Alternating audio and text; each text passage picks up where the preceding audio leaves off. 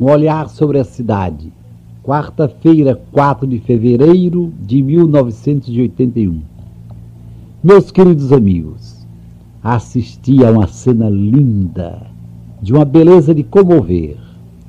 Fui visitar uma senhora ainda jovem, jovem mãe e jovem avó, cujo marido morrera. Encontrei-a cheia de fé, mas humanamente muito atingida pela saudade do esposo, homem invulgar. Veio o netinho visitar a voinha e trouxe seu telefone, telefoneminha de caixa de papelão e de barbante. Disse a avó, voinha, quando quiser falar com vovô, que está no céu, eu deixo aqui meu telefone. Vovô vai adorar ouvir no céu a voz da senhora. A avó inteligente e sensível vibrou com a delicadeza do netinho. Quem quiser que duvide que telefone de criança não escuta o que criança quer. Chama qualquer um em qualquer canto da terra.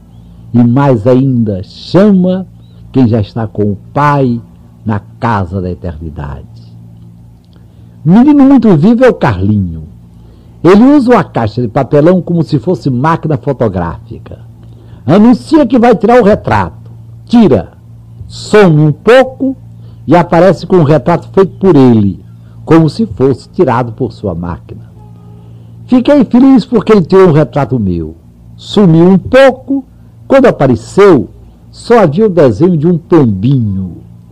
Lembrança do que eu trago da batina na altura do coração, lembrando o Espírito Santo.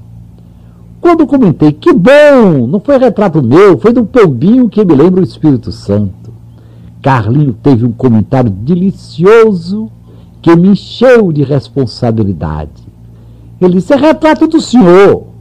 O pombinho lembrando do Espírito Santo não é a coisa mais importante para o senhor? Cheguei à casa de Leninha quando ela festejava o aniversário do seu cachorrinho Cherry. Ela pediu a dez pessoas amigas que têm cachorros para trazerem seus cachorrinhos para cantar parabéns para o Cherry. Curioso, não havia nenhum cachorro de raça tudo vira-lata, mas todos limpinhos, e acredite quem puder, comportaram-se como gente. Só que eu fiquei pensando, todos eles trocariam em dois tempos o bolo com guaraná por um pedaço de osso jogado no chão. Vou usar meu telefoneminha de caixa de papelão e de barbante.